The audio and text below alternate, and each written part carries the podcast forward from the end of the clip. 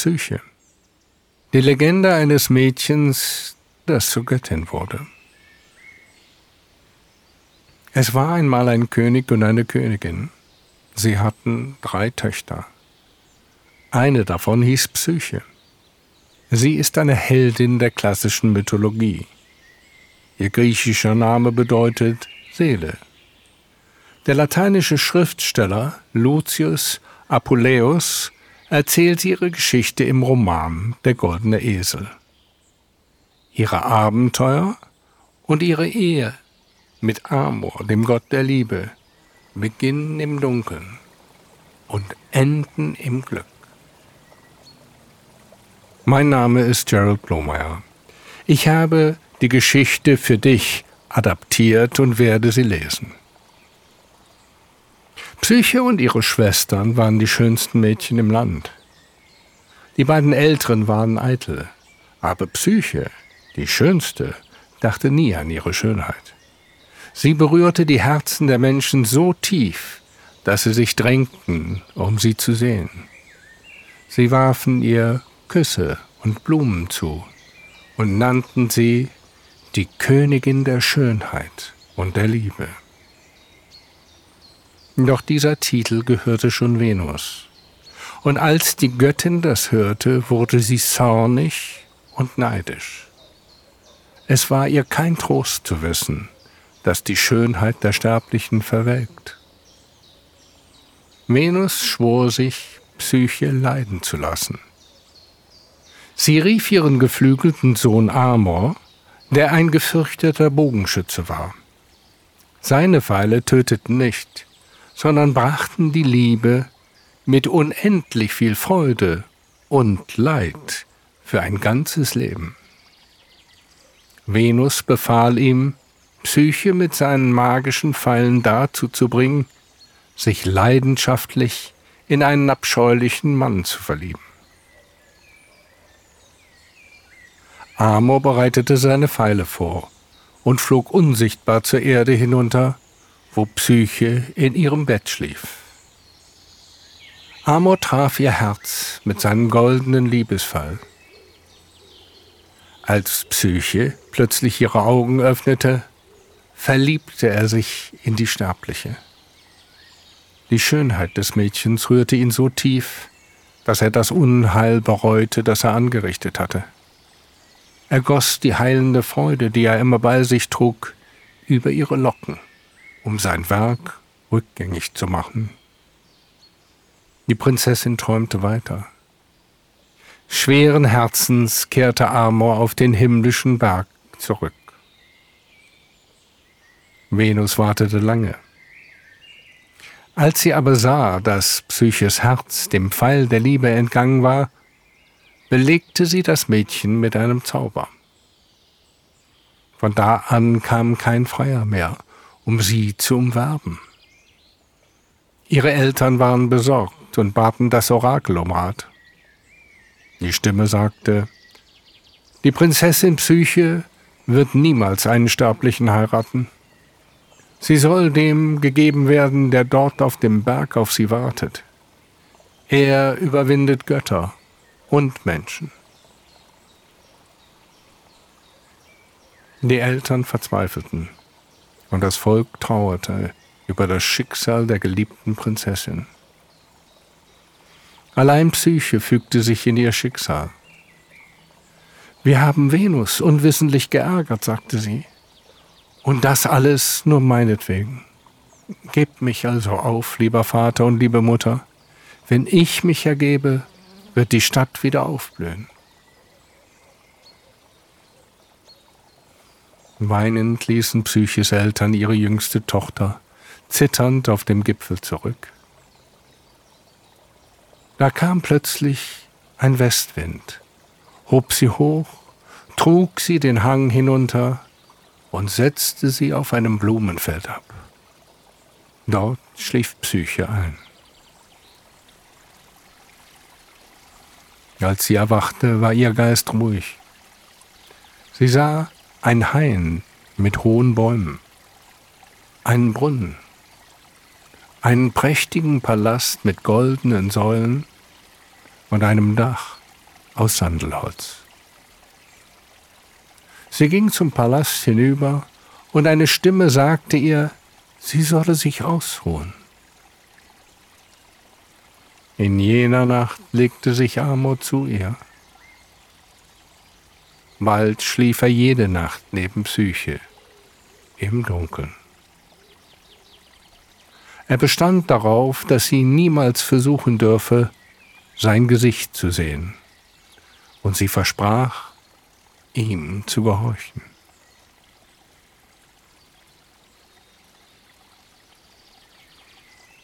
Nachdem einige Zeit vergangen war, erzählte Amor ihr, dass ihre Eltern und Schwestern sie für tot hielten.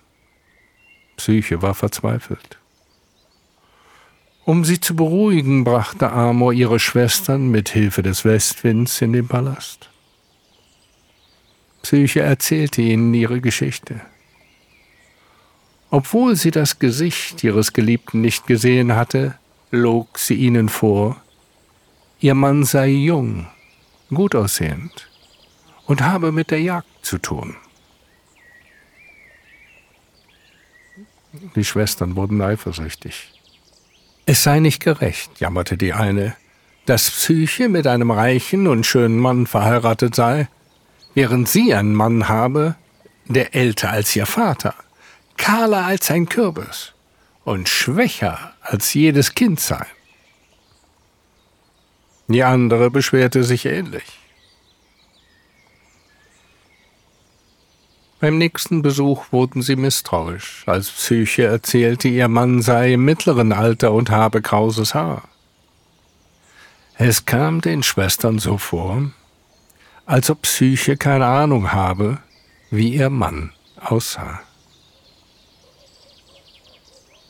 Eines Nachts brach Psyche ihr Versprechen, nahm eine Öllampe, sah Amor ins Gesicht und war augenblicklich überwältigt von den wirren Locken und der blendenden, göttlichen Schönheit ihres Gatten. Dann flackerte die Lampe. Ein Tropfen Öl fiel auf seine Schulter und weckte ihn. So brach Psyche ihr Gelübde und zerbrach gleichzeitig die Beziehung. Sie hatte sich geweigert, unwissend zu bleiben. Zur Strafe breitete Amor seine gefiederten weißen Flügel aus und flog davon. Psyche hielt sich an seinen Beinen fest, bis sie den Halt verlor und zur Erde stürzte. Dort stellte sie fest, dass sie wie durch ein Wunder unverletzt war. Als eine weiße Möwe diese Geschichte der Venus erzählte, wurde diese wütend über ihren ungehorsamen Sohn. Der erholte sich gerade von der Wunde, die ihm der Öltropfen zugefügt hatte. Venus beschloss, sich an Psyche zu rächen.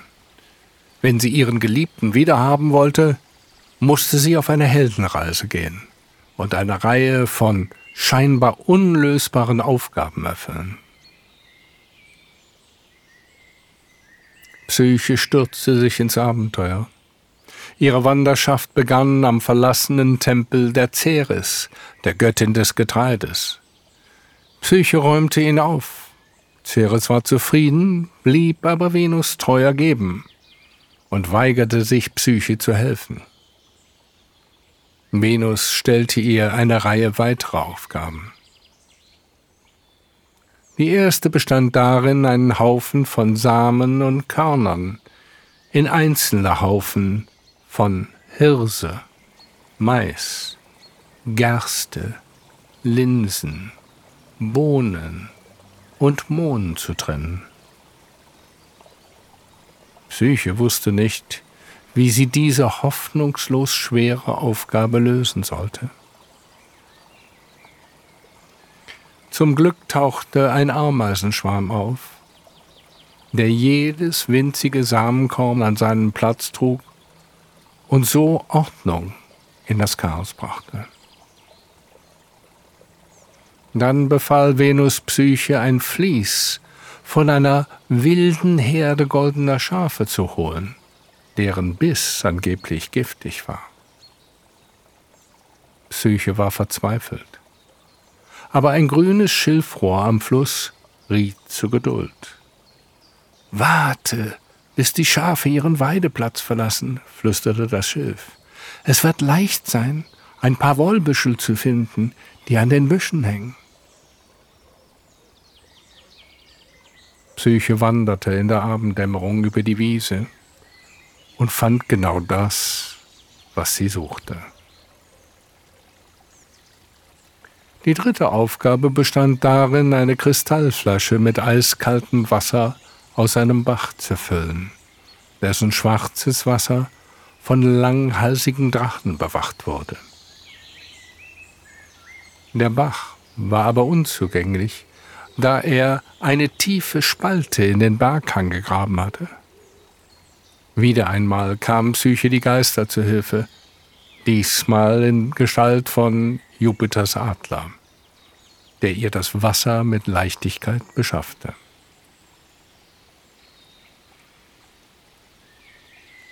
Ihre letzte Aufgabe war die gefährlichste. Venus gab Psyche eine kleine Schatulle. Damit sollte sie in die Unterwelt hinabsteigen und Proserpina, die Königin der Unterwelt, bitten, sie mit Schönheit zu füllen. Wieder einmal verzweifelte Psyche. Doch ein Turm beschrieb ihr den komplizierten Weg in die Unterwelt. Dort sollte sie einen Gerstenkuchen in den Händen und zwei Münzen im Mund halten. Mit dem Kuchen könne sie den dreiköpfigen Hund, Cerberus, ablenken, der den Eingang zur Unterwelt bewachte. Mit den Münzen könnte sie die Hin- und Rückfahrt über den Fluss Styx bezahlen. Sie solle sich aber weigern, das köstliche Festmahl zu essen, das Proserpina ihr anbieten würde. Stattdessen solle sie um grobes Brot bitten. Sie müsse sich auf den Boden setzen, anstatt sich auf einem unwiderstehlich bequemen Stuhl auszuruhen. Und schließlich wenn Proserpina das Kästchen mit Schönheit gefüllt habe, dürfe sie nicht hineinschauen. Psyche gab dem Fährmann die Münzen und Cerberus den Kuchen. Sie plauderte mit Proserpina und kehrte sicher ans Tageslicht zurück, mit der Schatulle der Schönheit in der Hand. Zurück auf der Erde gab sie aber ihrer Neugier nach und riskierte alles. Sie öffnete die Schatulle, in der sich ein dunkler, totenähnlicher Schlaf befand. Psyche fiel in eine tiefe Ohnmacht. In diesem Augenblick schien alles verloren. Doch genau dieses Scheitern brachte ihr den Erfolg.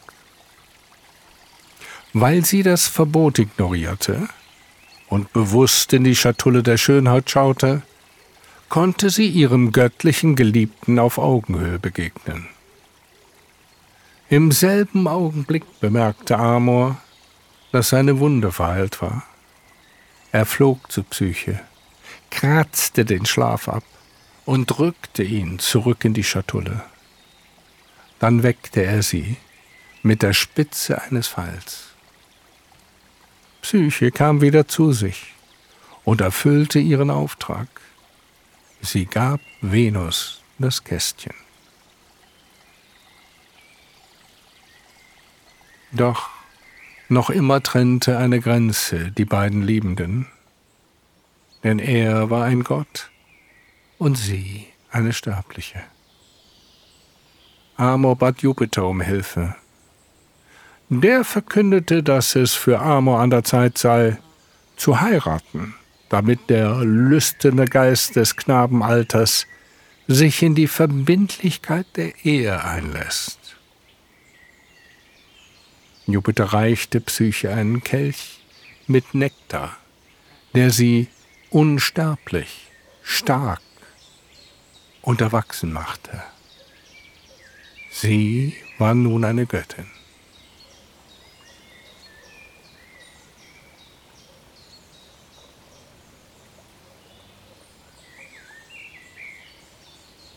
Was für eine Geschichte. Ein Mädchen lässt sich von einem Mann umarmen, den sie nicht kennt und der unerkannt bleiben will.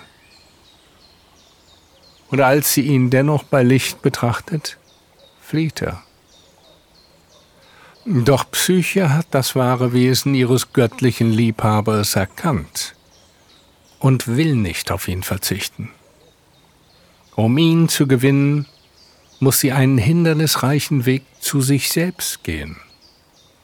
Als reife Frau findet sie in der Ehe eine echte Partnerschaft und wird ein Teil der unsterblichen Familie. Zum Schluss wird Hochzeit gefeiert. Und bald darauf kommt eine Tochter zur Welt, die den Namen Voluptas erhält. Das bedeutet so viel wie Vergnügen oder Freude. Schließlich ist Glückseligkeit immer das Ergebnis, wenn die Seele und die Liebe, Psyche und Amor vereint sind.